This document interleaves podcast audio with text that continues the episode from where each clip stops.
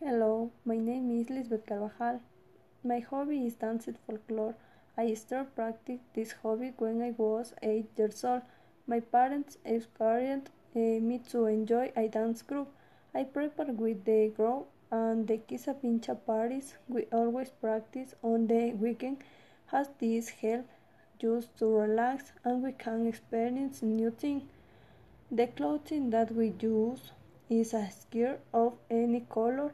I color few uh, blues and white hat and patches. The color uh, are donated by the people we were are going to present yourself. My dreams have always been to become a professional dancer in order to create and how dance academy where I will teach them folklore and other music themes.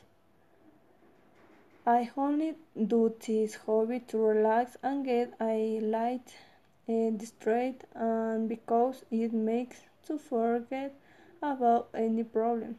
Also, they don't pay just to dance. My other hobby is playing soccer. I have been practice this since I was 10 years old.